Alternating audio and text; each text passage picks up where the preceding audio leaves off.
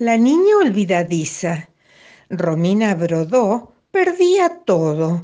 Yendo a la playa perdió la malla. Yendo a la escuela perdió una muela. Una mañana perdió a su hermana. Perdió el cuaderno y una banana.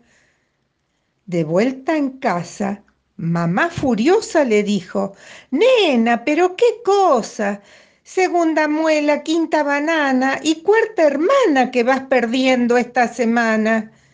Pero Romina no contestaba, porque no oía que la retaban. Estaba sorda y no por vieja, perdió en la calle las dos orejas.